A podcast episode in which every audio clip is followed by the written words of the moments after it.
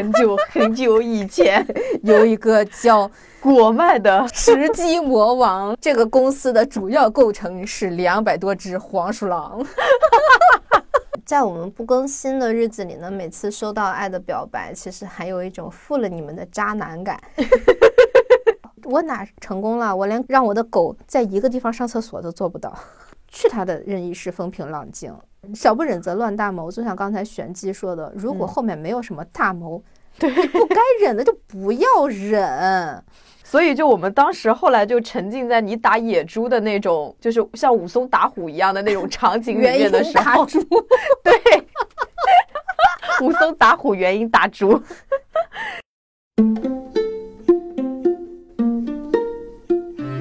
Hello，大家好，欢迎大家收听二零四零书店 FM 的第三十八期节目，我是元英，我是玄机，我们是一档游走在阅读与生活之间的播客，旨在用价值与美重建有意义的生活。足足二十五天没有说这个 slogan，现在嘴都有点瓢了，就是想了半天，哎，内容是什么来着？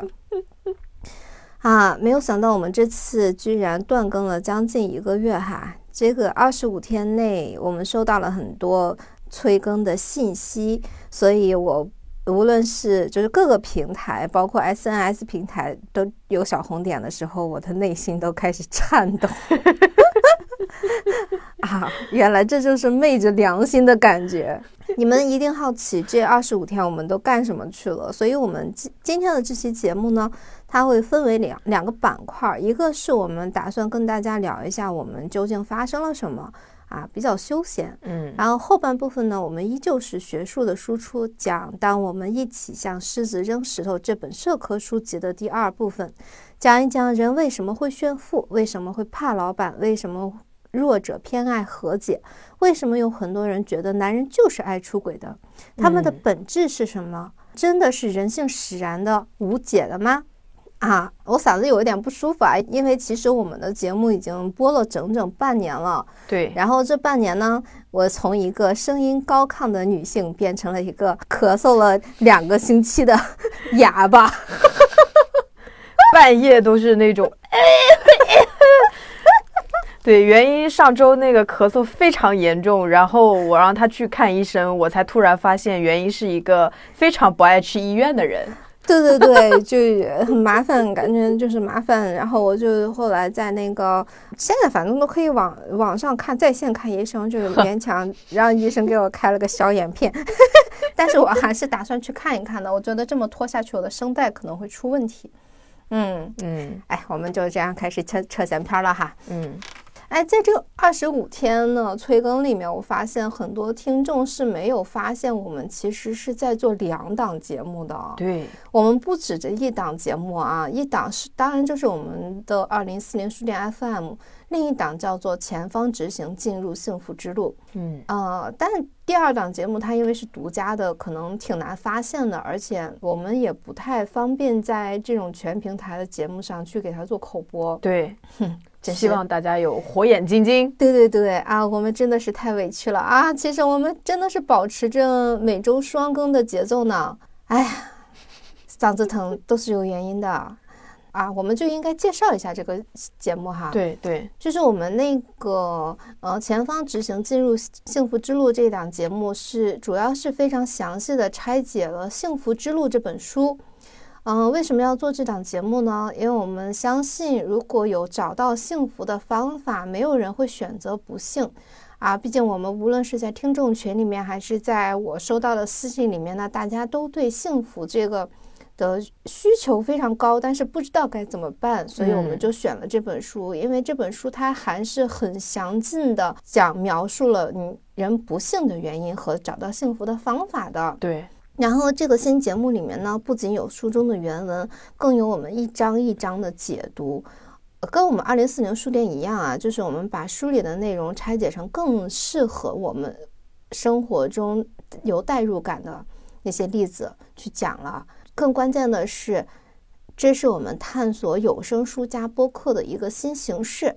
所以，感兴趣的朋友呢，务必到我们公众号“二零四零书店”回复“幸福之路”，就能找到这个新宝藏节目的入口啦。这个线索已经很明显了，大家只要认真听就能发现啊！只要去公众号就能发现。对这个节目，我们真的做的非常用心呢，就因为我们平时像二零四零，我们都用。一期的节目来讲书，但是幸福之路的话，我们是分章节来讲，就相当于花了很多期只讲一本书，所以就会更细致，延展的也会更多，而且是事关每个人的幸福的。就希望大家就是好好找一下，花点心思。嗯嗯，所以由于长期的那种一周双更，我跟玄机其实陷入了人生中前所未有的疲惫。嗯。就是到什么程度？就是我到嗯九月底的时候，嗯九月底的最后两个两周吧，就是我感觉我再多看一页书都要精神崩溃的水平，是应该是有那种条件反射的机制了，读书不成为一种享受。嗯，就是就就一想到开电脑要写稿，就觉得这个电脑盖子是真的很沉啊。哎呀。但好在我们公司在这个十一假期给我们放了足足十二天的假，嗯，然后我假期的前七天，嗯，就是躺在家里面织了七天的毛衣，给谁织毛衣？给我的狗。哦，对，虽然我的脑海里面。在织毛衣的过程，一直在回想那时候《你还给傻逼织毛衣 》，但是，但是，然后我觉得我的狗好委屈。松松有了别的绰号。嗯，因为我之所以选择做手工，是因为我觉得做手工是一个非常好的动态冥想，因为它持续的时间非常长。对，然后你可以一边做着手里的活，然后一边在想其他的事情，就。很舒适，很放松，嗯，然后它可以帮我恢复我的专注，然后我会可以花大量的特定时间。来想要想的事情，然后回想一下啊，总结一下之类的。就是其实脑子也许没有真正的，就是说放空，但是它会很轻松的，像小船飘在海上，你就爱去哪去哪的那种感觉，就很舒服。那这个前提是不是你织毛衣的手艺还是非常的熟练？啊，对对对 对对对对对，是的。嗯。然后我可以八个小时只干这一件事情，手机也不打开。就只是在织毛衣啊，这还挺幸福的。对对对，嗯，然后就我就有一种感觉，就是说我已经是一个奶奶辈儿的人了。我想到之前那个奥运会，不有一个外国的选手就一直在场下织毛衣？啊，对对对对对对对，而且他织的毛衣都还做公益了，还挺可爱的。哦，对他织，他给自己织了一个限定版嘛，东京奥运会限定版。嗯，然后。我除了织毛衣之外，就一直在看电视，然后我一点脑子也不想动。我知道很多剧很精彩，很多电影很精彩，但是我不想打开，所以我只看了我很熟悉的《金婚》和我不太知道呃讲了什么的《父母爱情》，但是他们俩这两个电视剧呢都是。讲的同一个时代的婚姻关系哦，啊，只不过一个电视剧旧一点，大概是我青春期的时候的电视剧；一个新一点，好像是这两年的吧，我没有。父母爱情对对对，父母爱情是比较新的，因为我还是很好奇。就是随着社会的发展和自我成长，就大家其实都有在成长嘛，嗯啊，在进化什么的。那么重新看老的电视剧，会有什么不同的发现吗？你看，像《父母爱情》和《金婚》，他们都是讲的一对夫妻从年轻到年老，看上去是一样的结果。那么他们在不同的时期拍出来，嗯，他们会有什么不同？嗯，然后我作为一个观众，我。又能发现什么样的不同？觉得对我还来说还是挺有吸引力的。对，这个视角很独特，就等于说往回看一个剧的感觉。对，因为我之前看《父母爱情》那个电视剧的时候，我觉得婚姻特别可怕。就是在我青春期的时候看那些看看那个剧，我就觉得说好痛苦啊！他们从年轻一直吵到了年老，一直吵进了坟墓，然后他们始终是一个家庭。他们到底为什么会一直在吵架，一直有矛盾？是婚姻就是这样的吗？因为我们小的时候不都是说，就是两个人过日子就是各种鸡毛蒜皮啊，就是会吵架啊什么的，但是很快也会和好啊什么的。这些逻辑到底是什么？我就很想通过在看电视剧来反馈一下。嗯，然后我看了之后，还真的有一个新的发现，就是当我有独立的思考能力之后，再去看那个时代的婚姻，我发现了很多他们自身的 bug 和他们根本没有解决问题。就是只是说床头吵架床尾和，对，然后忍一忍就好了。对对对，他们的宗旨全部是忍一忍，竟然没有人解去解决问题。嗯，他们竟然没有解决问题的能力。嗯，看完这个电视剧之后，再去看他们所谓的不可调和的矛盾的时候，我忽然对。我们这一代人如何不重复他们的悲剧，充满了信心。甚至我觉得说，我们这代人如果说走进婚姻的话，只要有解决问题的能力，幸福指数应该是非常高的。对，所以我其实打算抽空再做一下这两部电视剧的这个对标解读，就把我们刚才说的话更详细的拆解一下，就介绍一下这个电视剧，然后再根据他们四。个人的各个的行为，然后以及他们的社会环境的对他们事情的反馈，几个事件吧，呃，对几个事件，然后来对标解读一下，然后再看看我们这代人在他们的婚姻中可以学到什么，可以避开的雷是什么。哦，这这两个都都分别有几集啊？全都四五十集，好恐怖，但是很容易看。我用两倍速看，很好看。因为这两部我一部都没看过。我看第我看金婚的时候，感觉非常生气。就你也知道，我是一个看东西特别特别上头、特别容易代入的人，所以我看到后面的时候，我都就是刚开始是纯粹的生气，到后面我都笑了，就是笑。其实真的就是屁大点儿，特别容易解决的事情，但是他们 都不妥协，而且都没有人想过这些事情是需要解决的，所以才导致了他们婚姻的不幸福，导致了他们四个孩子还是三个孩子，全都在亲密关系中有着严重的问题，甚至是在人生中。嗯嗯，这是非常常见的，父母那一辈好像都是这样。嗯，对，所以我觉得这这两个电视剧特别值得拿出来讲一讲，给我们现在的人看。这个就这个感觉就好像我们之前聊到的，就是你永远没有办法去想象一个不在你世界里面的那么一个一个一个解决方案或者是一个存在的事情。对对对，他们的婚姻里面没有互联网，没有别人去跟他们说你应该去反思，应该怎么去做。嗯，所以他们能参照的经验太少了。对他们也不知道怎么办。对对，所以就只能那样。好吧，我我找时间看一下。我 最近的时间可能都要两倍速看电视剧了。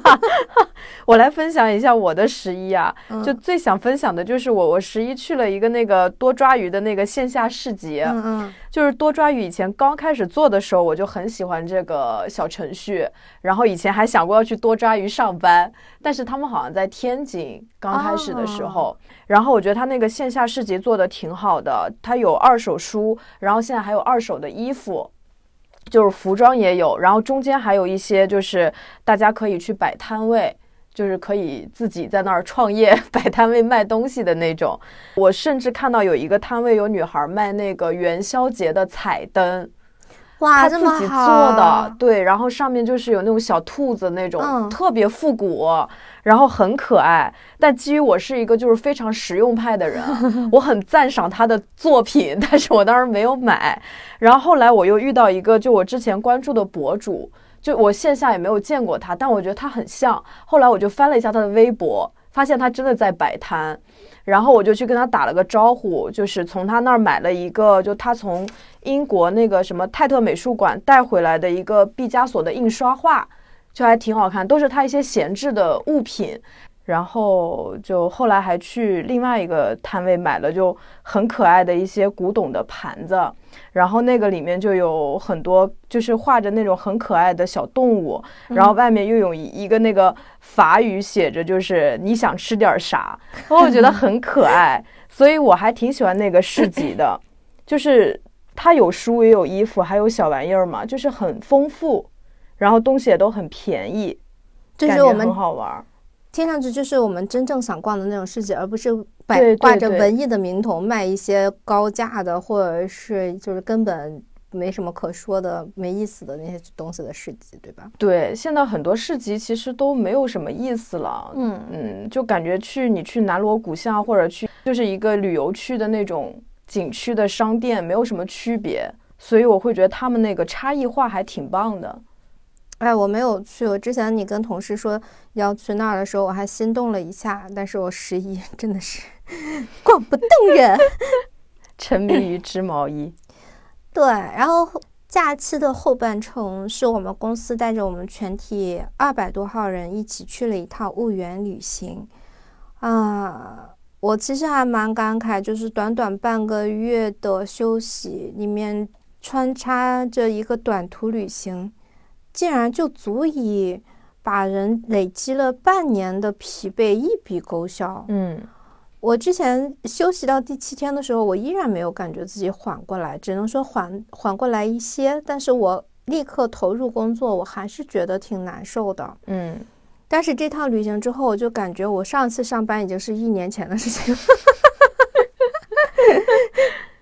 感觉把二零二一年的辛苦全都忘记了，然后写稿看书又重新变成了我的快乐。我就觉得大家好像应该真的就是每半年给自己创造一个完全脱离工作的呃半个月的这样的一个条件，嗯，然后既在家里休息，然后又可以出去玩一玩，就是这样办才时间才够嘛。结合，对对对。然后这其实是在给下半年加油。所谓的磨刀不误砍柴工，哎呀，老祖宗真的太有智慧了。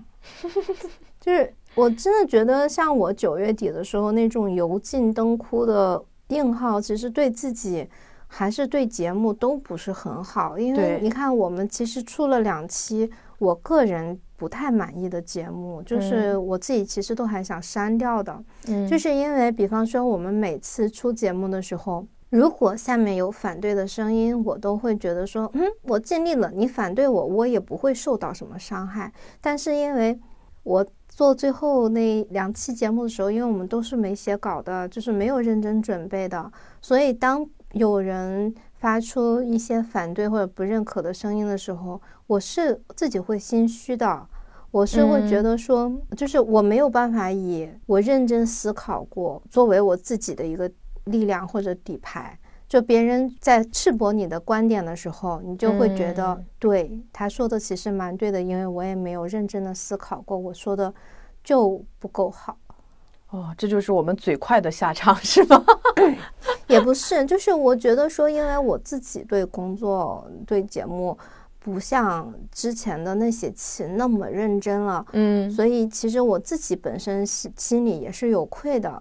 就是糊弄了自己，糊弄了自己。嗯嗯啊，你只能说它是一个及格的东西，你是不能拍着胸脯跟别人说，我就相信我我自己的。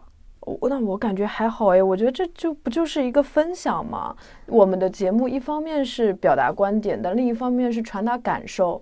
你在传达感受的时候，他们可以反驳，你可以接受，也可以觉得他们说的不对。其实还是因为我自己的觉得糊弄了吧？哦，就是因为我我们还是一直保持着一个我自己很满意的工作状态。然后当你有两期不写稿的东西出现的时候，那那个东西它就是你对自己的一个，在我看来，就是我还有一点对自己的上纲上线，可能就是我觉得我是在骗我自己。嗯。就是如果我觉得这个东西我自己也没有特别，就是我我自己欺骗自己的同时，我还在拿出去这样的东西，呃，让别人去听，我还是会有一些愧疚。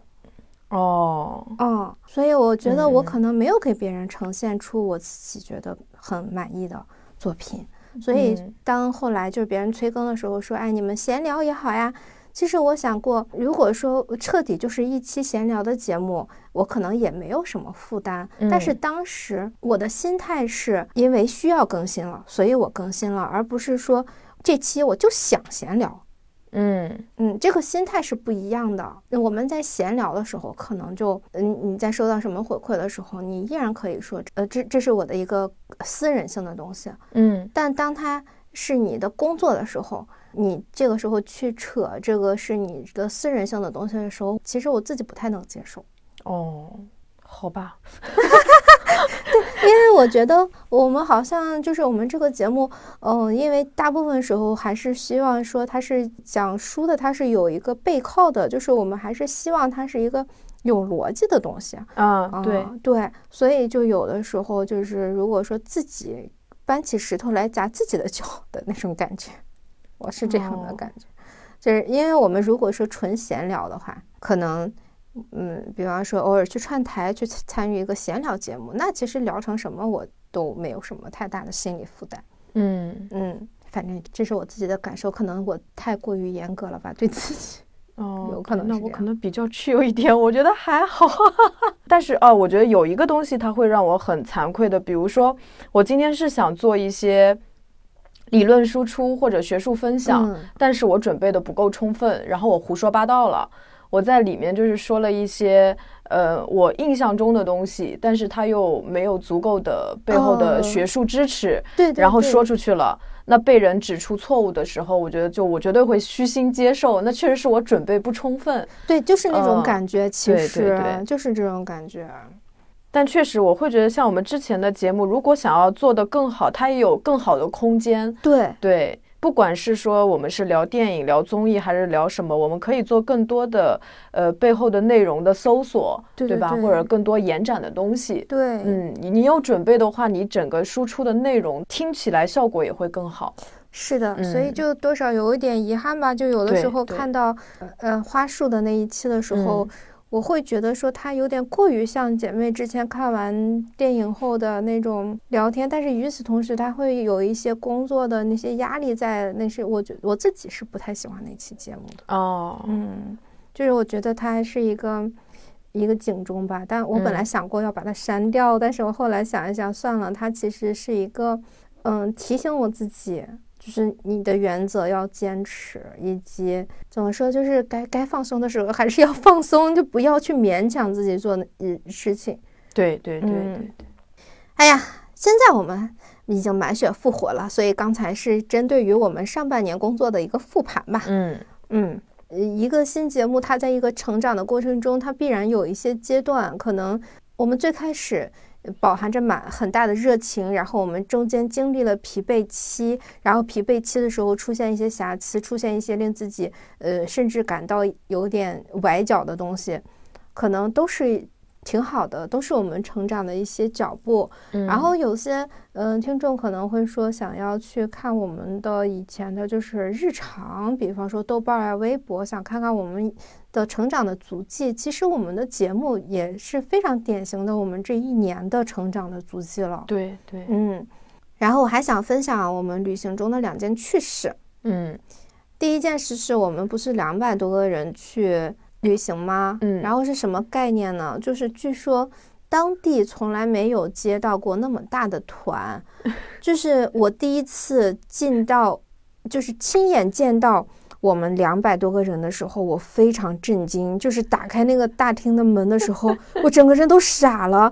我从来不知道两百多个人是这么多人，对，这么多人。人群中，就是有的时候我们平时只看数字是 get 不到，就是这个人是有多多的，甚至还感觉我们公司的规模也就也就还好 哈。对对。但是两百多人的一个大厅吃饭的时候，真的是连亲妈都找不到的程度。我现在在想象那种什么那些超级大的大厂，他们怎么开年会啊？太可怕了，是我这种土炮无无法无法想象的。对，所以当嗯我的同事跟我说我们的这个团都已经惊动了他们县委书记的时候，我觉得一点都不夸张，因为我身在其中，我都是大大的震撼。嗯，不过我觉得哈，就是惊动县委书记不算什么，我其实觉得主要是惊动了当地的鸡窝。对，哎，你们知道吗？我们每顿饭大概浩浩荡荡的有二十桌，大概啊，然后我们每桌要吃掉一只鸡。按一天吃两顿饭来算，我们在三天半的时间内整整吃掉了婺源县的一百五十只鸡。我们这一个公司的人如瑟瑟秋风扫过了婺源的鸡窝，不留一只活口。我要是一只侥幸逃脱的婺源鸡，我世世代代都要把这场屠杀事件在午夜点着小蜡烛讲给孩子们听。让后辈子孙一听到“果麦”两个字就闻风丧胆。有那画面感了。很久很久以前，有一个叫果麦的石鸡魔王，这个公司的主要构成是两百多只黄鼠狼。太可怕了。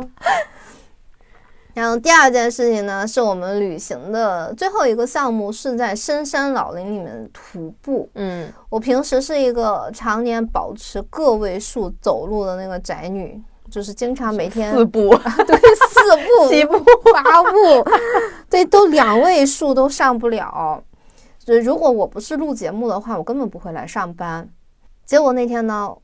我们一共要走二十公里，对，上午就要走七点五公里，所以刚刚徒步到一公里的时候，我就掉队了。我们本来是第二队的，玄机在我前面，嗯，然后我就站定，磨磨蹭蹭的掉到了倒数第二队。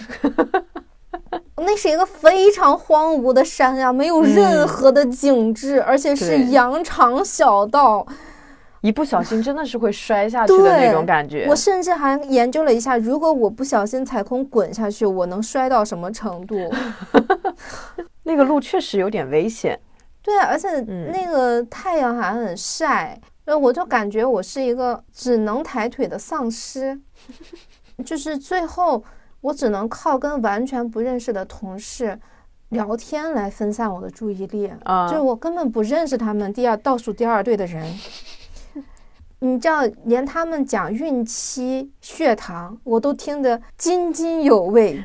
就只要能发出声音就行，太有意思了。就而且因为我一直在盯着地走，当我抬头的时候，我眼前的很多东西它都是晃的，就是可能眼睛你长期盯着一个点的时候再起来，它它就会有那个视视线有一点问题。对对对，就我就也不能抬头，因为我抬头就会晕了。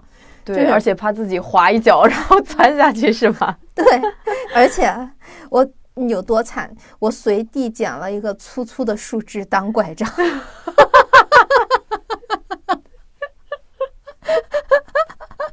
然后就那个时候，嗯，就在我万念俱灰的时候，有一个同事走到我后面，他从倒数第一队往前跑过来，然后跟我说：“他说，原因，我假期的时候跟女朋友回了一趟武汉。”我女朋友的发小是我们节目的听众，我说啊，啊，这个傲傲的很传神，他声音里带着颤抖，然后他说他特别喜欢你们，七夕都要听着你们的节目睡觉，还买了东京梦华录，然后让让让我转达对你们的敬重，敬重，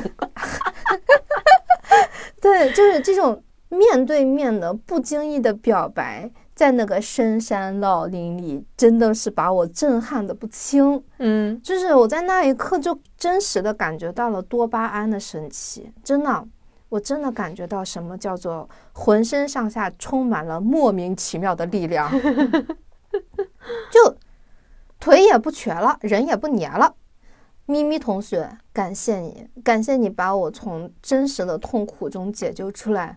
就是剩下的二分之一的徒步中，我真的特别快乐，而且我完全不觉得累。哦，那咪咪同学真的很厉害，因为我我刚开始就你本身就很怕晒嘛，所以你本身就是因为要做过多的一个防晒准备，就会让就是其实是会阻碍我们徒步的一个就是轻便程度的。对，那个导游身体的疲惫，哎呀，就是你知道后面倒数第二队的人一直在疯狂劝说我，你把你的口罩摘下来，他说你 你会憋死。对，因为就原因是戴着帽子、戴着口罩、戴着袖套，还穿着防晒衣，是吧？嗯，对，对，是全副武装的。这对你，你就是一路走，然后太阳又晒又热又出汗的情况下，其实就是会更疲惫。嗯，所以这个咪咪同学真的很重要。谢谢，我不摘口罩也没有妨碍我喘气。而且刚开始的时候，就因为我走到前面去了，然后后面的同事就跟我说，原因可能要回去了。我就想，哦，我们也没走多远，你如果回去的话，应该能赶上那个大巴，然后回酒店，其实也也可以嘛。然后等到后来我们到达目的地坐下来吃饭的时候，然后别的同事就一直在问我原因呢，原因呢，然后我我就有点慌，我就给你发微信嘛，我就说你到酒店了嘛？然后你也没回我，我当时就想，要么已经到酒店睡着了，要么就是后来还是咬咬牙在在走路，所以没看信息。对对，然后这个时候就另外一个同事就说，听说山上有野猪，原因会不会被野猪吃掉了？野猪吃人吗？怪不得那个导游不让我自己下山。对呀、然后当时刚开始我是有点害怕的，但我后来想，野猪还挺香的，原因应该会把野猪打了，然后扛过来。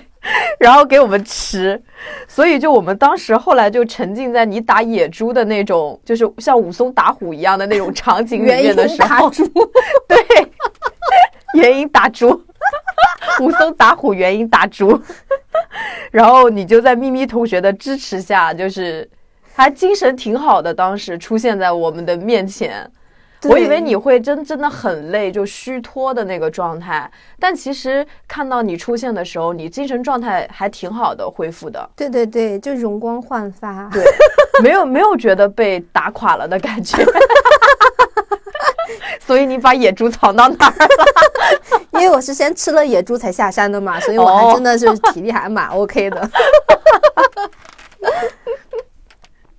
哎，其实就是真的很感谢每一个听众的喜欢，因为大家可能都会在，呃，真的因为是不经意的，就是在嗯很多时候它以各种各样的形式出现。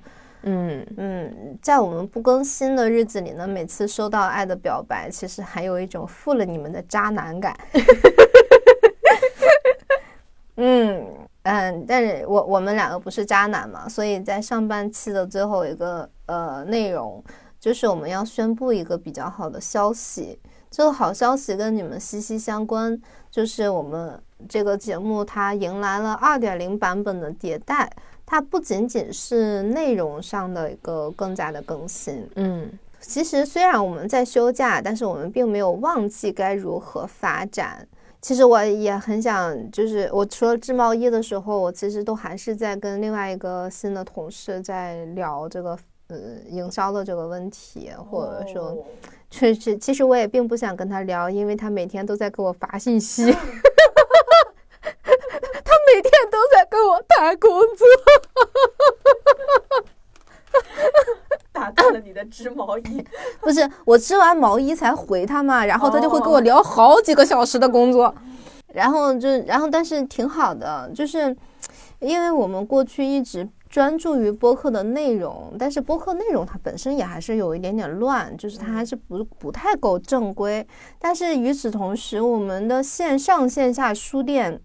也好，公众号、微博也罢，其实都没有实现一个比较好的联动，它没有给予一个最优体验，就是我们空有一个大公司做背靠，但是他好像还是两个个体户在这里奋斗 一样。这 门脸儿，对我觉得这这挺不好的，就是嗯，我们没有把我们的优势和我们跟其他节目，就是我们拥有其实其他节目的没有的资源。对对对，我们应该把它发挥出来，所以我们也新增了有力的团队力量。然后我们想要把节目做得更加整体化一些，以及让你们在生活中各个方面都能真实的体验到我们的节目，所以我们做了以下调整。首先呢，在上海的实体店，我们将增设有关二零四零 FM 的周边信息，比方说我们讲过的书的阵列呀，我们的一些周边呀、手写卡片呀，或者说你到店。呃，能收到的特别录制的声音啊，嗯，然后公众号里面，我们播客里面讲到的话题或者是书籍，它会同步撰写一些更多的延伸内容。然后最后，我们最实在的是，我们会注入大量的资金去增加抽奖和赠送的玩法数量。现在是一本书嘛？嗯。啊，现在就不仅仅是抽一本书这样的，而是我们想要做一些特殊的定制款，比方说作者专门给你写的签名，嗯，某本书的腰封是特别为你定制的，专门为你设计定制，然后上面写着有关你的信息的，嗯，收藏版，真正的收藏版，或者说年底的时候我们。呃，抽几个人，我们承承包你一年的图书，然后你这一年我们节目里讲到的书，都会随着我们节目的播出，你就收到一本。哇，然后太幸福了。然后我们还会有一些，比方说我们不是每个月都有写一些书单，然后还有一些其他的东西嘛。然后其他的书单，我们也会为这些精选书单做一些盲盒，就是这些书，我们保证一定是我是我们精选出来的，不是那种凑数的那种盲盒。嗯。甚至我们的这些礼物里面不仅局限于书，就是我们以后的工作呢，可能也会在资源这上这方面会更深的去挖掘。我们的小伙伴会给予这些的支持，是不是听上去很有意思？是的，我都想做个假账号，小马甲。也很欢迎你们进入我们的听众群，因为我们也会为群内的小伙伴提供更多的特别礼物。嗯呃，那么我们的呃，比方说呃，我们那个小伙伴还说，就是比方说在群内发红包啥的。对吧？啊，那么我们的群入口是什么呢？就也是在我们的公众号“二零四零书店”回复“粉丝群”或者“听众群”就可以入群了。嗯，以上就是我们这二十五天内都干了什么，是不是也还挺忙碌的？太忙了，看着很闲，正事儿没少干，所以大家多多理解啊。这个是是渣男的最后挽回。然后接下来我们就进入正题，嗯，闲聊再说了，我们来搞学术。嗯，那么我们来讲一讲《当我们一起向狮子扔石头》这本书的第二部分。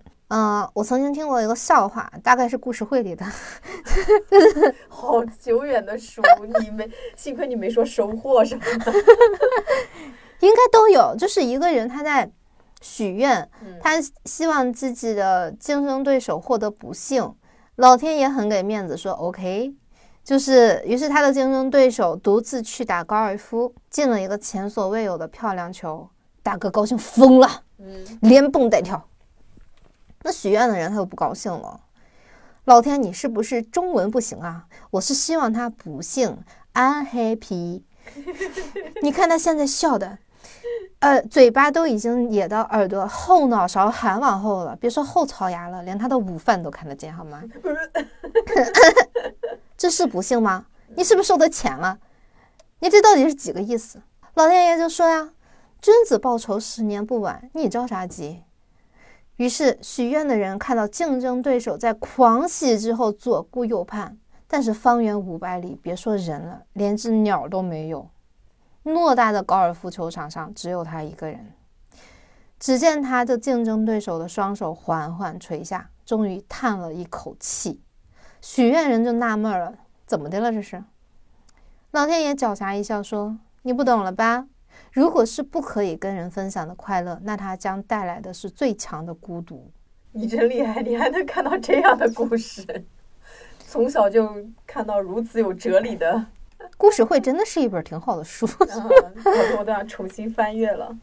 哎，我第一次听到这个故事的时候，我其实感到挺纳闷儿的。就是咱们老百姓不是讲究偷着乐吗？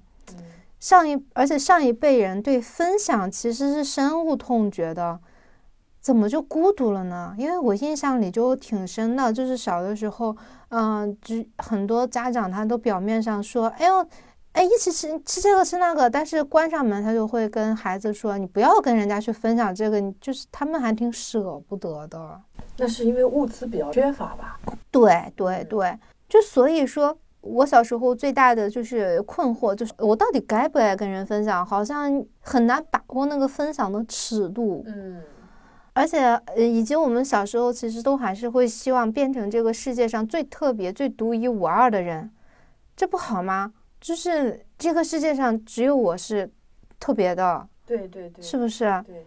然后还有一个就是看电视剧的时候，那个独孤求败已经是世界第一了，他到还竟然还到处在找对手，然后他每次赢了他都很难过，他为什么会为自己是世界第一而感到寂寞苦恼呢？我小朋友，我真的有许多问号。然后当我们一起向狮子扔石头这本书就给我答疑解惑了，就书里写道。在进化给予人类的所有偏好中，分享自己的感受的欲望是很重要的一个角色。人类作为社会型的动物，最重要的是了解他人当下的想法。了解他人当下的想法，既帮助我们融入群体，帮助我们预测他人接下来的走向，又能让其他人了解自己的想法和感受，然后就可以想办法将群体意识推向自己所希望的方向。比方说，我们在录播课。传播我们的想法，有些人是发微博，我们其实都在用各种各样的方法倾听他人的意见，而且同时发声。我们其实都是在希望社会朝着我们所期待的样子发展。对。而这本书是，它是真的让我深刻体会到，人类是没有办法，就是完完全全的孤独的。嗯，这个解决了我一直以来的一个疑惑。就像那种与世隔绝的人，其实有一大部分人他依然是痛苦的。就像那个，就那个电影《荒野生存》里面那个遁入荒野的大学生，他在临死的日记本里不也写下快乐是与人分享吗？嗯，所以我觉得，像能超脱生死轮回之苦，把自己活成一个宇宙，然后觉得自己不孤独的人，就太少太少了。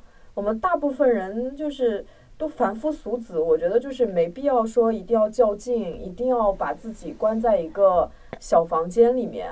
就即便是那种超级大社恐，也应该有一两个就是可以珍惜、可以交流的好朋友。嗯啊，就是人可以不用太多，所以我会觉得在这个层面上还是要感谢互联网的诞生的。对，它让很多人就是有地方去发出自己的声音嘛。但我有一个很奇怪的经验，我我觉得可以分析一下。嗯，就是我现在不太喜欢在微信上分享过于私人的感受，但是我会在微博上写。就我觉得在微信上发，我总有一种羞耻感。因为微信里面有我比较亲近的朋友和比较远的朋友，嗯，就我拿捏不好那个尺度，嗯，但是微博我就会觉得基本上都是陌生人，然后我就不会太在意陌生人对我的看法和评价。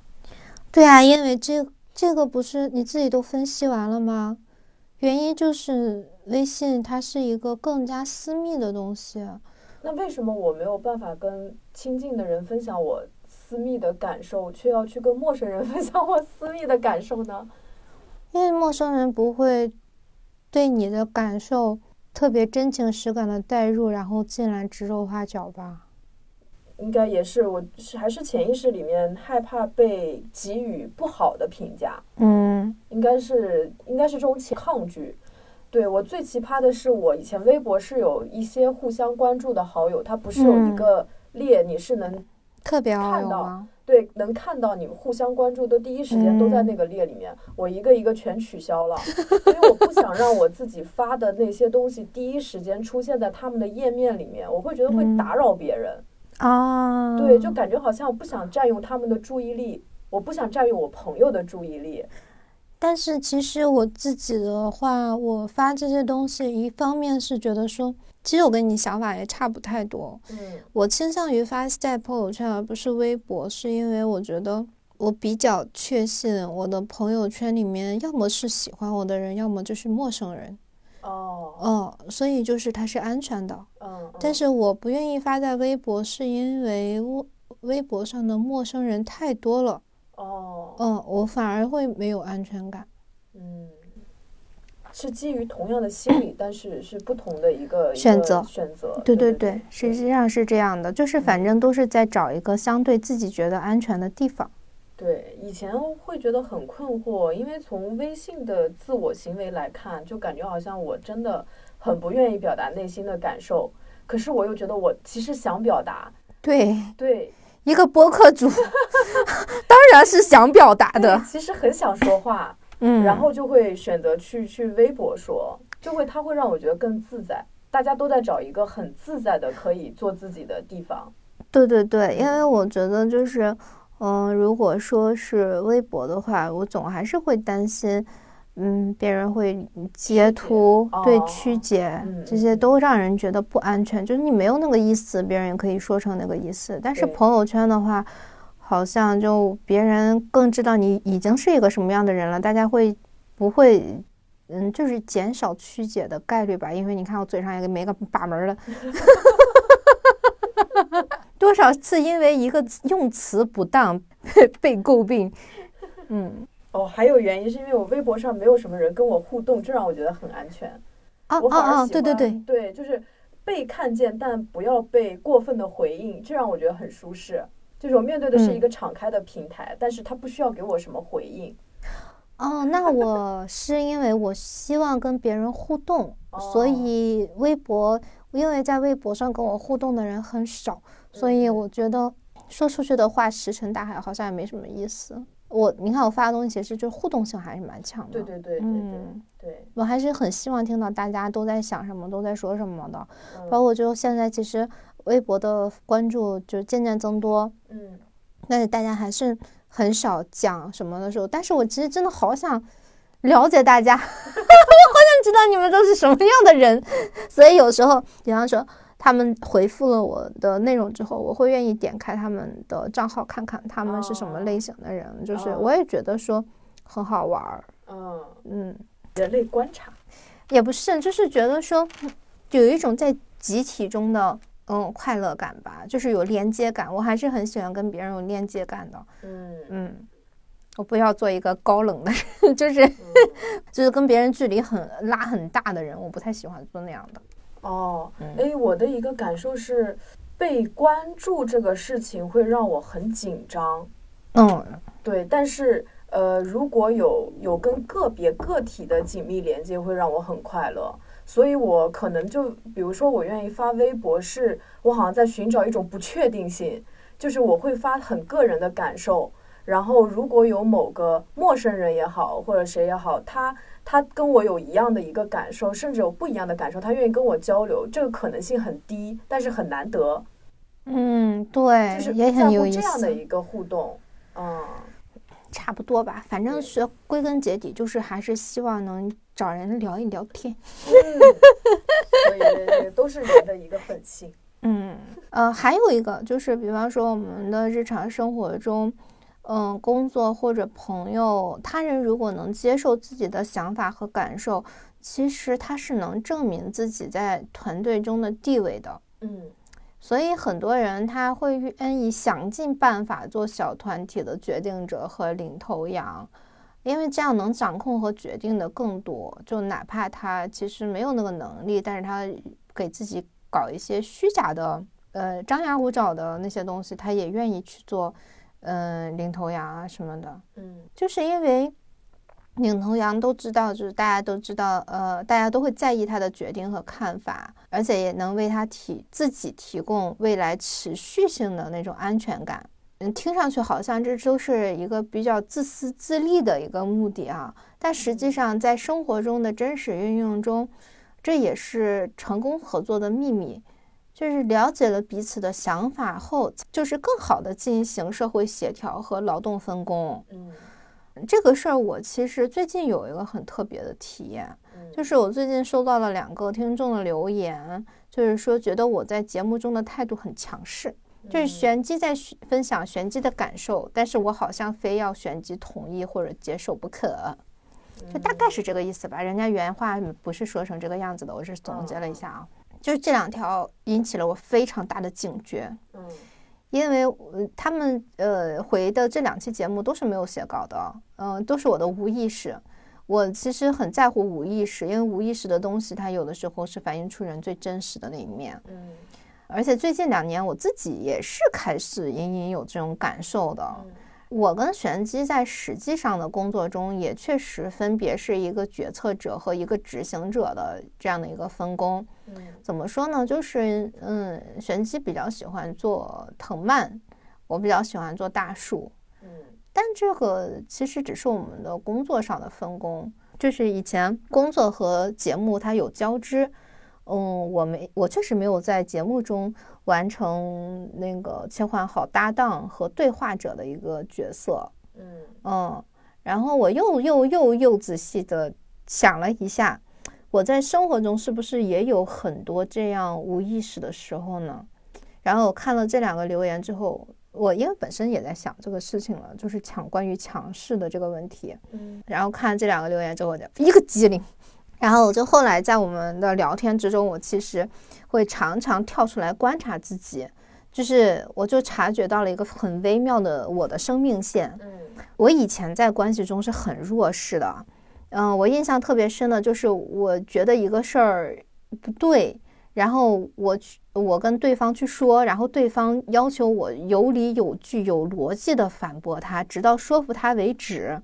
结果每次我自以为很有逻辑，还是会被对方找出一个漏洞而满盘皆输。所以我就一直都有那种不说服对方就会输的较劲感。嗯，这离开这个错的人，我掌握话语权其实没几年。嗯。所以，我还是确实是容易习惯性的希望别人同意我的看法，就是甚至是说别人觉得我说的是对的，我就输他了。就是那那个时候就会感觉自己的存在感特别强，是个很有力量的战士。然后，当我就是最近开始进入这个反思之后，我就觉得说，嗯，如果我再被这个回忆影响，就有点好笑了。嗯，因为我已经。做自己命运的主人好几年了，我在跟谁争输赢啊？就是是我眼前的人吗？现在也觉得说我好像是时候过了强调自己的那个阶段，我就开始有意识的去进行新的锻炼，嗯，更多的去听别人在说什么，真的听得进去，然后再理解和认同他们的想法感受，而不是基于自己的经验去做判断了。我也不想说。攥住自己的已有筹码，仗着自己经验多，或者说看的书多，怎么怎么怎么样，就去争牌局的输赢，而是说更想让大家的想法摊开揉在一起，共同去观察东西的本身了。嗯，我我会觉得，比如说彼此的交流，就在我看来，它是分几种情况的。就如果是一些微不足道的小事情，比如我们去讨论这个菜到底好不好吃，这个就是它不存在输赢对错，是每个人的口味的问题。所以很小的事情，它没有必要去争辩。然后呢，如果是对一些问题的看法、社会事件什么的看法的话，我觉得是可以保持开放性的交流的。就是你可以说你的想法，我可以说我的想法，嗯，对。但是在在说我们彼此想法的时候，可以提出我我怎么看的一个论据，然后作为彼此的参考。对，而且我我平时讲话的时候，他会嗯，就是肯定性的语，就是语言特别多，对对对，嗯，所以他我可能自己心里想的是。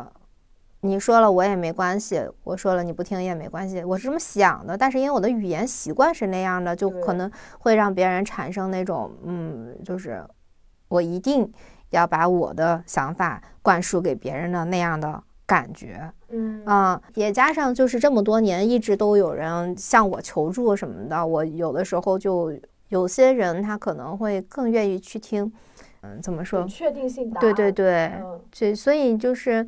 呃，没有那么多时间去像心理咨询一样去呃帮他去梳理之后，让他自己去做决定。然后，因为很多人他就是想要一个答案，在短暂的聊天之中，你帮他捋清楚之后，他会问你，你觉得我怎么做比较好？但这其实是呃，这是我的一个问题，就是我不能帮别人做决定。嗯，就是我可以帮你梳理，你觉得怎么样？我其实是不该给建议的。就是你你觉得怎么样比较好？我只能说，我站在如果我是这个角色的话，我会怎么样？但是你怎么样，我真的帮不了你。就是，就人也就是这样了。所以这是我的一个，嗯，最近的一个比较大的成长。对，啊啊，反思，就是我有的时候收到一些私信说。想要成为你这样的人之类之类的，我真的觉得诚惶诚恐，而且我觉得不要，你一定要向着你自己想要的样子去成长，不要把另外一个人当成你的模板，因为另外一个人，你们虽然听我的节目，你真的可能不知道我在生活中方方面面是什么样子的，你们可能就是非常简单的知道，我做了 A 这件事情成功了，B 这件事情成功了，好像我什么都很容易。其实不是那么简单的，它是都是浓缩过的东西。对，而且我这个事情现在看也许是成功的，也许再过十年它又是一个问题。所以，我你一定要看自己成为什么样的人，不要给自己怎么说树立偶像。没有人配做一个偶像的，除非我已经死了，但我还活着呢。而且我也还在成长，还在路上。我们都是一起在成长的，我也是时刻在变化着的。我可能过几年又有一些新的感悟，我这些新的感悟也许完全可以把我现在的东西推翻，嗯，对吧？就是如果说生命是一次长跑，我可能只是比你们快了几步，我没有在终点教导别人的就是任何成功经验的资格，我没有成功。我只是一个分享者，我哪成功了？我连让我的狗在一个地方上厕所都做不到。嗯，而且我觉得这就有点像龟兔赛跑啊。我觉得作为一个内容的输出者，如果我有一点点小的成绩，被小小的喜欢，就对自己满意的不得了，就觉得自己完美的不得了。嗯，偶像包袱背上了，容不得别人说，或者说我就是这样，你们就照着我，嗯，怎么怎么样的话，我觉得，嗯，我一定是那只停下来睡觉的兔子。嗯嗯，所以我觉得我们，嗯，做节目的迭代，可能在这个方面会也会有一个小小的变化吧。嗯，所以做节目真的很好，你们的反馈也是我的一面镜子，也是在帮助我。所以，我们跟听众真的是一起前行的关系啊！非常感谢这两位听众。嗯，我们不欢迎杠精，但是我们欢迎虚心提意见的人，真诚提意见的人。嗯嗯嗯，对对对。而且，我觉得这也不光是一个意见吧，而是。嗯，因为我相信感受是真实的，说说他们的一个直观感受。对对对，就是有大家的感受都是可以的，就是有则改之，无则加勉。就是有些东西，因为我们身在其中，我们在一个自己的舒适圈里面，可能真的是，嗯，对。是的，是的。比方说，我们有的时候现在去回听我们过去的一些节目，可能会也会觉得说啊，这个地方那么讲会更好，或者说啊，那个那个角这个角度有点窄了，我们也许站在另外一个视角还可以做出不同的解读。其实做节目就是这样的，它不，它不仅能。迭代，而且它还可可能就是发生各种各样的，我们自己听也可以自己杠自己的一个一个事。对 对对，我想到我想到之前就是余华的一期采访，他就说他就说他不可能永远用《活着》那本书的标准去要求自己永远写出这样的作品。就是如果一个作家要求自己永远要写出五星级的作品的话，他一辈子可能只能出一本书。所以他就说，我写的东西，他只要能到达一个线，这个线到了，他就能出，然后再看他的反应，而不是说我们如果在做节目之前就已经对自己要求非常苛刻，要他完美无瑕，让听众挑不出来毛病，可能我们到现在都还没做出一期。或者说，像我们嗯接下来要说的这个分享呢，就是如果一个东西完美无瑕的话，那它其实就等于没有观点。没有观点就是无聊的。话说回来，分享进化让我们永远就有着分享的欲望，所以我忽然就 get 到了那种就是被诟病炫富的人，其实他还是有点可爱的。其实归根结底，他们是在分享他现在有多开快乐和开心。呃，用一种非常简单直白，甚至是看上去不太聪明的方式。加上他可能分享他那个载体有些，嗯，是跟社会观念上的冲突。比方说，我们之前都是提倡艰苦朴素、谦逊，这就会显得那些快乐不那么高级。但是，恰恰是分享感受的需求，构成了夸大其词的全部根源。就是很多流言和八卦之所以能传得很远，往往是人们就是。为为了被相信而忍不住添油加醋一番，嗯，这些留言确实是分享的副作用，但是我们从中也可以发现，情感和分享情感是人类互动的根基根儿啊，可得把根儿留住。所以我昨天就在写稿子的时候，我在想，就是强调理性更高级、情绪无用的人，他其实是很反人性的。嗯，我们哎，我也不知道这种思路为什么在很长的一段时间内是占据主流的，可能是哎这类人他位高权重了，他们想要聊聊自己的成功。啊，那么其实他们实际上做的，在聊这些，在说这些的时候，也是在分享自己的对成功的感受啊。对。但他们可能成功的秘诀，并不在于他们足够理性，因为我们现在已经知道了，情绪饱满，呃，情感饱满的人，他也可以是能力很强的人。嗯。那么对于这类论调的支持者呢，他去强调情绪情感，可能是因为不擅长处理情绪。甚至是他们的痛点，嗯，就是他们想要压制他们这个痛点，他们想要说“我赢了你这个痛点了”，嗯，嗯，比方说他因为不擅长分享而度过了非常寂寞的童年，啊，喜欢的女神觉得自己特无聊而感情受挫，嗯，就是他们可能会误以为自己是没空社交和恋爱，把大把的时间投入在学习工作中，才导致了他的成功，嗯，所以。你看，不允许早恋，不让孩子交朋友、出去玩，其实不都是一样的吗？嗯，其实都是一厢情愿的无视人类的根本需求，以能换取成功，其实没啥关系。嗯，所以急着强调理性更高级的人，我感觉可能是，呃，情绪分享失败，然后无论是被别人的情绪刺痛了，还是自己的情绪被无视之后的某种 强词夺理。有可能现实生活中都有这种情绪分享失败，然后导致不愿意分享的不很多嘛？我觉得朋友圈就是一个很好的一个折射。有的人可能 大晚上觉得很难受，然后分享一些观念，他大大早上起来就会把它删掉。也许就是没有人去回应他，或者是有人还去笑话他，觉得啊你这个人怎么这么矫情啊，然后导致大家都觉得分享自己的想法是一件非常羞耻的事情。反人性啊，朋友们！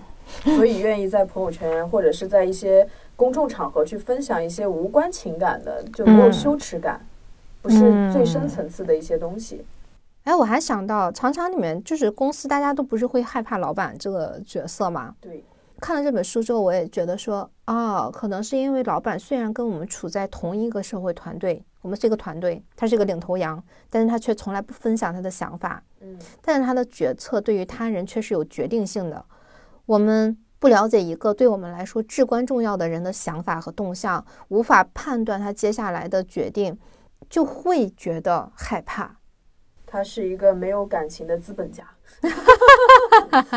对，然后呢，书中还提到了一个创新的概念，就是我们每个人其实都拥有创新的能力，但为什么大家不是人人都拥有一个专利呢？就像那个网红那个男的，手工梗，对手工梗，梗哥，其实是因为我们作为社会人是更注重社会创新的。然后社会创新是什么意思呢？就是说在历史发展进程中比较重要的社会性的创新呢，有劳动分工、货币、排队。社交网站和约会网站这些，这些都叫社会创新，就是立足于促进人与人之间的关系而产生的。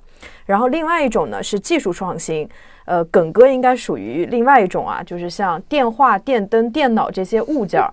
所以说，一般来说，只要我们不是有严重的社交障碍，像自闭症这样的一个情况，那每当出现一个问题的时候，人类都倾向于用人际关系，而不是用。呃，发明一个物品去解决问题，嗯，对，所以我们没有发明专利，不代表我们不够聪明，有可能恰恰是因为我们又聪明又感性，然后呢，选择了我们更喜欢的生活状态，就是多跟人打交道，而不是跟物品打交道。嗯，所以我们现在在互联网社会也现就是也在网上冲浪这么多年。然后大家现在又重新开始想要回到现实生活中，也是因为大家还是更人类就是更喜欢真实的社交环境。对，嗯，下一个问题，嗯，和解。我们中国人常能说大事化小，小事化了，受了气忍忍得啦，以和为贵。嗯，我小时候一直不懂，就受了欺负为什么要忍着？为什么要委委屈自己维护表面的和平？直到我看了书中的例子，就书中的例子就是一个母猴，它刚刚生了婴儿，但是它的婴儿被另外一个猴子吃掉了，然后这个母猴竟然选择去跟那个吃掉它婴儿的强大猴子和解，而且是主动和解。嗯，跟他去握手。对，而且已经吃了他几代的小猴了。三代，就是别说这个例子，不仅让作者好几天缓不过来，也让我这真的吃不下去饭。这个书看完看到这个部分的时候，我真的是一个大震惊。就是原来和解它并不是一个高贵的品质。嗯，比方说黑先生他非常聪明，但是他的认知能力也很有限，所以他们在很多时候他的解决问题的能力就是类似于人类的幼童。他们在面对这种难以解决的问题的时候，他会表现出。全然的无助感，所以他就会选择接受命运，什么都不做啊。他没有办法想到任何的办法来战胜那个强大的猴子。嗯，由于没有任何的选其他选择，所以他认为最好的办法就是和解。唉唉，然后我就忽然发现，原来和解并不是什么高尚品质。我们之所以吹嘘它，只是因为。弱者太多，我们要要将它合理化的一个自我安慰，只是没有办法，只是弱者抱团后的弱者社会认知，就是没有能力解决问题的人面对无力，承担不了争取正义的代价和后果，那么他想到的办法就只有和解。嗯，我其实不是一个忍气吞声的人。毕竟我会打野猪，是吧？所以我基本上遇到什么事情，我都会据理力争，就想办法。嗯，现在来看，当然就是因为现在已经被认可的多嘛，就是很多人就说勇敢啊、厉害什么的。那是因为我的抗争已经明显告一段落了，是有好的结果的，所以大家可能觉得羡慕，但与此同时自己做不到。但是我在成长的过程中。是面对过无数次的被质疑的，嗯，就连上个月我都在被质疑。哈，对，因因比方说，我有一个朋友，他非常质疑我在被欺负了之后会还手打回去。嗯，他会，他问我，那你不会在很多年后为自己的冲动后悔吗？我说天哪，我为什么后悔呢？我现在每每想起来，我维护了自己的权利，我保护了自己，我都为自己感到骄傲。我真的没想到他问我。会后悔，嗯，那种感受。我说，如果我当时没有保护了我自己，我才会真的后悔，嗯。然后他又举了一个例子，就是说他的女性朋友被出轨嘛，就是很想去打小三和前夫。他劝阻的理由是：你你一定会后悔的，因为你伤害了别人，而且那为这么两个人弄脏了自己的手，不值得。我就很诧异，天呐！是谁伤害了谁呀？有什么不值得的？我打了我爽，我要如果是我能爽一辈子，真的。他的女性朋友被伤害了，为这件事情难道只有他自己承担消化这么一个结局吗？就受害者也太悲惨了吧，就特别被动的可怜，嗯，就活活气死啊！打人犯法啊，朋友们，我只是在我们当时只是话赶话的举个例子，我并不会真的爽死。如果是我的话，我我我一定会研究更多的正当防卫的办法。这方法一定是有的呀，一定是有合法的报复途径啊。但是我我一定得会去做这件事情。我为什么就让这件事情就除了成为我的创伤之外，他对方不承受任何代价呢？而且怎么说呢？我觉得说我自己都不能保护自己，然后。这是一个多么可笑的感受，就会觉得自己甚至是一个笑话。我会觉得，对，我不知道你你有没有这样的体验，就是用自己的力量修复自己的创伤，特别有成就感。所以，比起我这个朋友总是选择高风亮节，我更愿意想办法去保护自己的权益。我别人伤害我，我为什么不能让对方承担代价？对，而且我觉得怎么说？我觉得你的朋友。他不一定就是高风亮节，他有的时候是因为觉得怕麻烦，很多人是这样。承担后果，他害怕就是这个后，他如果报复过去再报复回来，这个东西这个觉得很麻烦。对这个后果，他他无法预判。嗯。我会觉得这个是看个人的格局。如果你真的觉得无所谓，就不想跟他计较，他选择不不那个，我觉得也能理解。那因为这个事情没有对他产生一个心理阴影。嗯，如果你内心很在意，然后你还不选择去反抗，那这个就有问题了。这个其实是一种一种胆小，你畏惧了这样的一个邪恶势力的一个感觉，而且会让他们更猖狂。对，然后就是，尤其是有些他会觉得说什么“见人自有天收”啊，你把这个替你说理的这个事儿交给老天爷，我觉得老天爷也会觉得说关我屁事，你自己搞嘛。对，我会觉得，比如说像这种和解或者忍让，他他书里的例子其实是把我们跟动物。的区别做了一个讲解，就里面那个例子，就是说那个猩猩是那个猩猩哈，就是他那个被欺负的时候，他其实是反抗了，但他反抗失败，他就立马去和解了。然后他没有想过下一次再继续被欺负的时候，他采取什么样的策略？因为动物它遇到冲突或危险的时候是没有办法对之后的策略进行想象和模拟的。嗯，它不像人类，它不像越王勾践，就是卧薪尝胆，然后再进行复仇。所以，就我会觉得，我们人类如果说你在被欺负的时候，如果这个和解是一种战略，那没有问题。我表面上我先我先认怂，对吧？然后我卧薪尝胆，我我好好训练，我我养就是养精蓄锐，我再报复也可以。嗯，对。但如果是忍气吞声，然后让对方一步步欺负到你爬都爬不起来为止，我不赞成。哎，对，说到这个，我又想到，就比方说像我那个朋友，他觉得说什么见人自有天收，其实大部分是的这个背后的概念是等他等。欺负他的人遇到一个更强的人的时候，他就会受到打击，对吧？嗯，其实是你这所谓的遭报应。嗯，但是与此同时，你可以看你你寄希望于这个人他在日后遭遇一件什么事情受到创伤，但是我这个朋友本身他下次再遇到什么被欺负的事情，他还是会被欺负。他有没有看到其实自己也是一直在受欺负的呢？虽然你你你不应该被报应，你是一个好人，你什么都原谅了，但是因为你不争取自己的权益，所以其其实再往后看，你没有这个争取的能力的话，你还是那个次次被欺负的对象啊。对啊，之前不是有一个什么话，什么呃谁干嘛了我没有说话，谁又干嘛了我没有说话，最后他们就害到你头上来了，就是。就是还是要说出自己的想法，然后遇到问题的时候，第一时间我觉得还是要反抗的。对，反抗你可以采取方式方法。对对对，是的，是的。他觉得他这样可能就不针对你朋友啊，有的人他会觉得我这样是宽容，我这样是善良。但我会觉得真正的善良和宽容是你从更长远的角度去为这些呃做了坏事，或者是他们可能无意识的做了一些欺负别人的事情，就像熊孩子啊或者小孩那种的。那你是不是应该用一种更智慧的方式让他们得到一个教训？也许以后。你就拯救了一个人。对，是的，你不让这个人继续穷下去，这才是一种善良和智慧吧？对啊，所以，我我觉得就是忍让，它可以作为一种策略，可以作为一种礼貌，但是不能作为一种纵容的方式。对，所以看了这本书之后，我真的感觉是被认可了。甚至在我看来，我的那个睚眦必报是自己对自己能力的认可。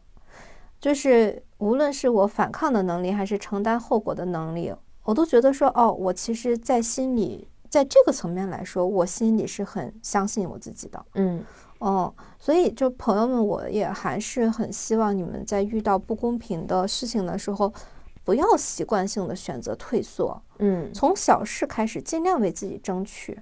比方说，我们女生常常诟病的就是商场柜姐，如果她对你的态度不好，横眉冷对。你其实真的可以试着去问他，你作为一个服务人员，你为什么不能微笑着回答我向你的提问？嗯，这是你的本该具备的职业素养啊！我作为消费者，我是有试一试不买的权利的。对，就算我试了之后选择网购又怎么样呢？你们自己同品牌没有打出实体店和网购的差异化，那是你们品牌自身需要解决的问题，这是消费者抠门的问题吗？谁的钱不都是辛辛苦苦赚的？我为什么要为了你的好脸色买单？那么给消费者甩脸子，就是你们解决问题的方式了吗？如果你跟一个人去争一个好的服务态度，那有有能有什么后果？那说不定这个后果你会发现，哎，反而是你得到了尊重。对，这样的经验累积多了，可能你的人生中很多时候就不会再那么被动了，慢慢可能就会变得拥有主动性，因为它其实一定会有一个过程。对对对，嗯，就真的去他的任意是风平浪静。那句话什么“小不忍则乱大谋”，就像刚才玄机说的，如果后面没有什么大谋，对，不该忍的就不要忍。我再说一遍，就是我们都知道不要不经思考的冲动，但是我们现在都太知道这个了。我们现在还要学会的是不要不经思考的习惯性退缩。对我，我还想说的就是，面对社会上的一些不文明的行为，其实我觉得每个人也都应该勇敢的指出来。就是虽然说这个伸手不打笑脸人这个话有点跌位哈，但是我就对我来说还挺受用的。就像我其实看不惯社会上很多的现象，有人插队我一定会说啊。然后就像高铁上我们上次遇到他们，就如如果外放很大声的那种短视频，或者家长管不好孩子。就我会礼貌的去制止，但是我不会视而不见，嗯，我也不会忍让，我就，哎，你好，对不起，麻烦您能把视频声音调低一点吗？您要有耳机的话就更好。对不起，您可不可以不要插队，请按顺序排队，这是我们在前面的。然后我发现大部分人在被这样礼貌的制止以后，都会听劝。嗯，呃，极少部分特别态度蛮横的，我觉得可以找工作人员啊，这就是真正的一个就问题的一个大冲突了，那就让专业人士来解决。但是我遇到百分之九十的人，他就是会感到羞愧。对，而且就是真的就解决了问题，而不是说，比方说我们上次在那个高铁上遇到那个熊孩子的时候，我其实可以想象，就呃，我还发了朋友圈，然后我说熊孩子好讨厌。然后我有这个功夫发朋友圈，我应该直接去跟那个家长说，对吧？很多人他他其实他也知道这样做不对，但是没有人说的时候，他会默认大家都会这样。我这个也没有什么不正常的。以及人其实是在一半自我审视和一半想占便宜的这个矛盾心态中，可能稍微一方占了上风，他就去做了那个事情。你只要往回拉一拉他，他还是能做回一个就是良好公民的。嗯，对，而且玄机老师是我遇到的第一个，就是在我忍无可忍去制止之前，就去主动站起来制止的人。因为之前我在我的大部分的关系里面，都是我要去出头的那个人，所以那天看到是玄机老师站起来去去解决这个问题的时候，我当时真的觉得说天啊，好好，因为他一直是一个。呃，大部分时间是一个很柔软的人，但是他在遇到一些原则性问题的时候，他是很，呃，怎么说，绝不姑息。对对对，我只是不会说脏话，我就是不会骂人。嗯嗯嗯，这我就觉得说，呃，所以我那个时候觉得说，呃，玄静老师他是一个有一个怎么怎么说，反而我会觉得他整个人更有魅力了。就是他，即使他是一个温柔，但是又有底线的人，温柔的硬汉，硬汉拧不开矿泉水瓶的盖子，又夹着一点点软妹，好恶心。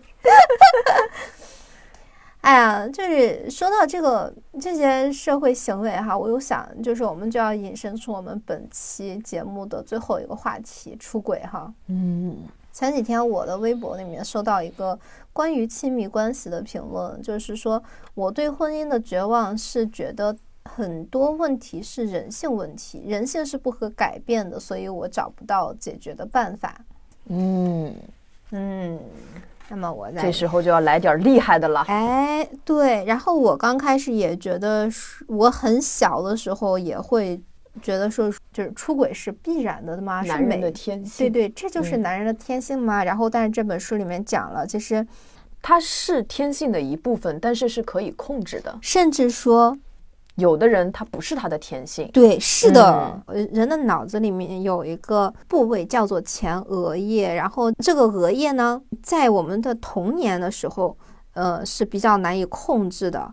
就比方说，它是一个类似于抽象的能力，就是你一个人他在看到一个现实的诱惑的时候，是否有那个逻辑思维能力去判断这个东西怎样是一个更好的选择，它是这样的一个抽象能力。嗯，比方说，他们这这个儿童实验是这样子的，就是让一个孩让一群孩子在一起，然后每个人发了一个棉花糖，如果等十五分钟。那么每个人就有两个棉花糖吃。如果你等不了这十五分钟，你吃了，你就只有这一个吃了。这个实验呢，其实很多孩子没有能坚持十五分钟，甚至有的孩子没能坚持过十秒。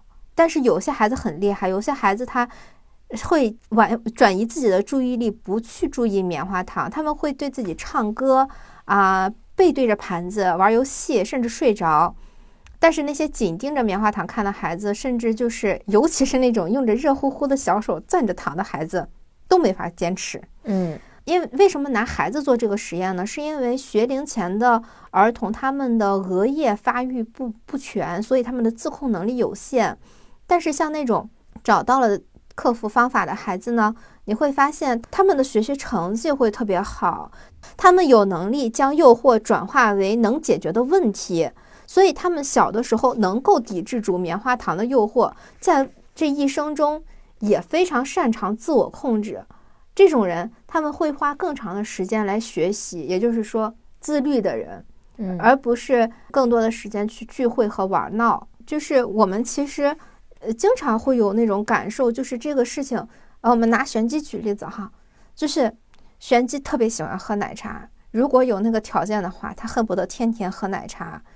这时候就会考验到玄机的额叶，就是他的额叶一直在诱惑他，我要喝奶茶。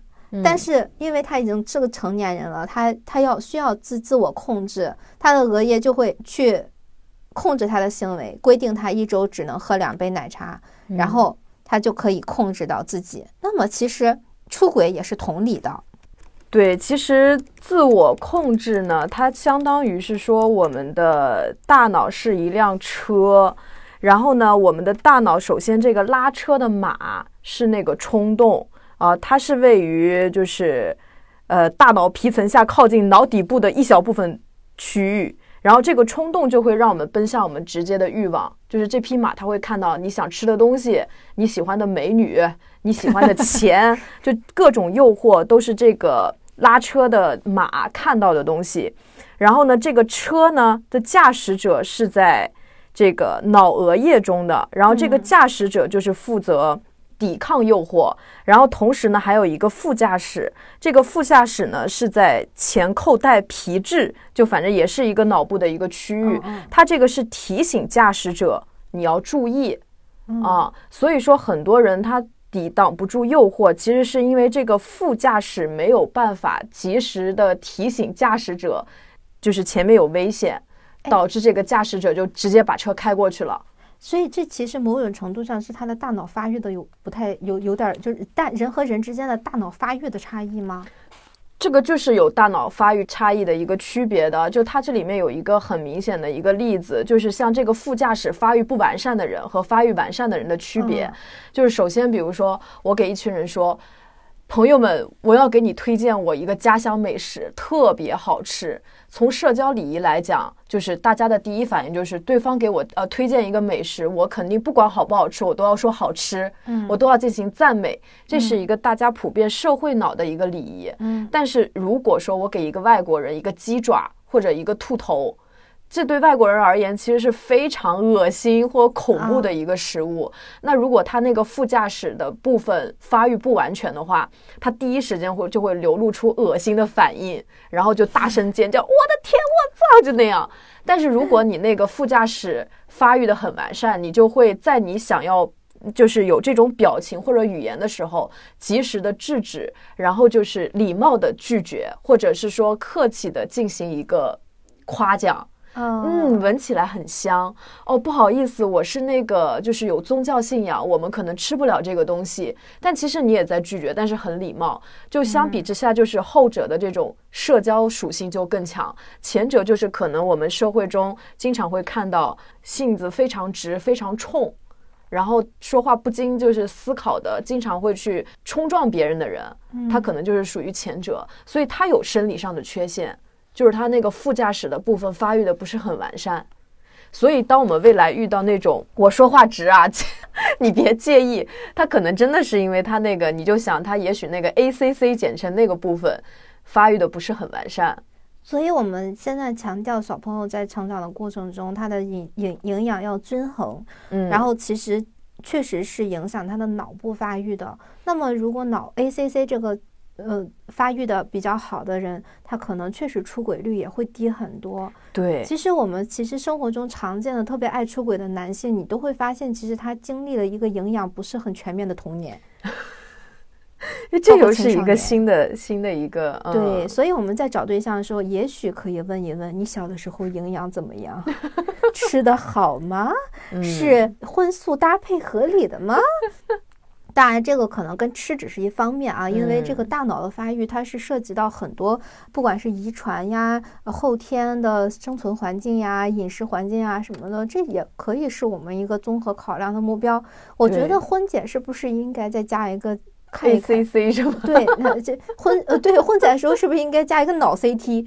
真的真的，看他抵制诱惑的一个能力。对对对，就是我们可以给他那个 A C C 做一个评分嘛，就我们不要看这个人结婚，这个人他智商有一百五有什么用？他跟我们息息相关的是他的 A C C 区域，好吗？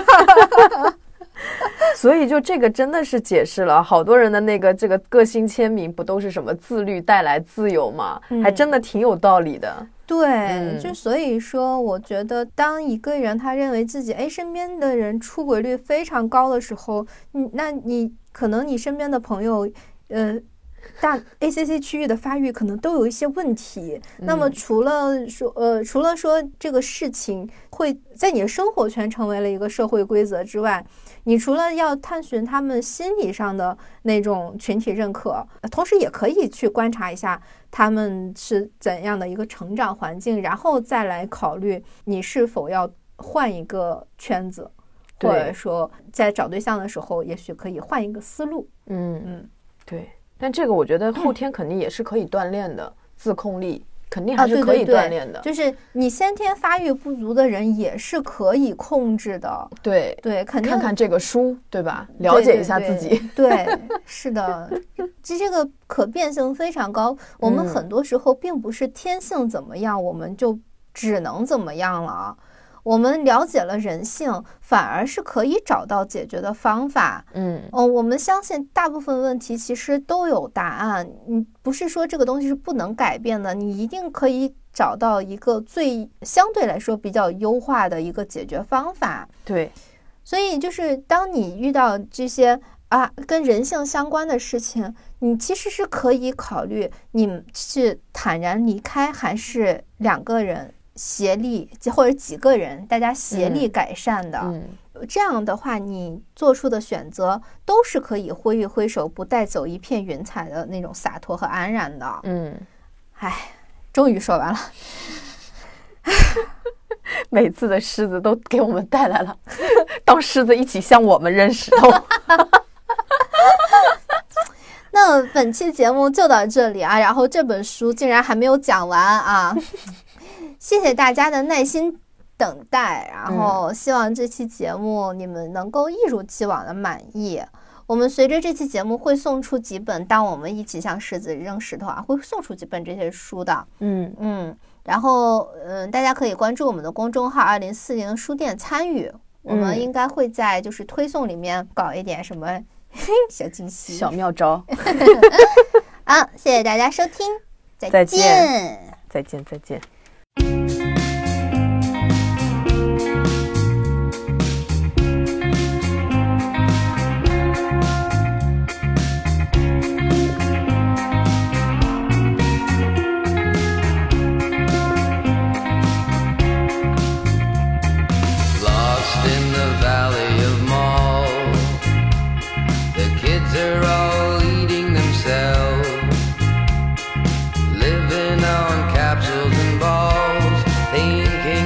there's no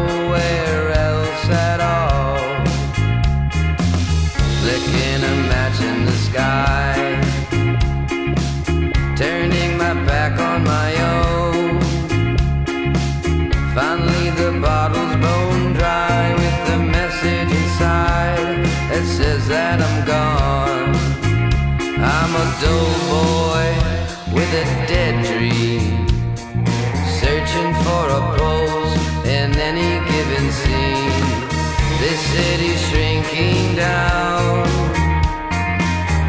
I think it's time to leave this town.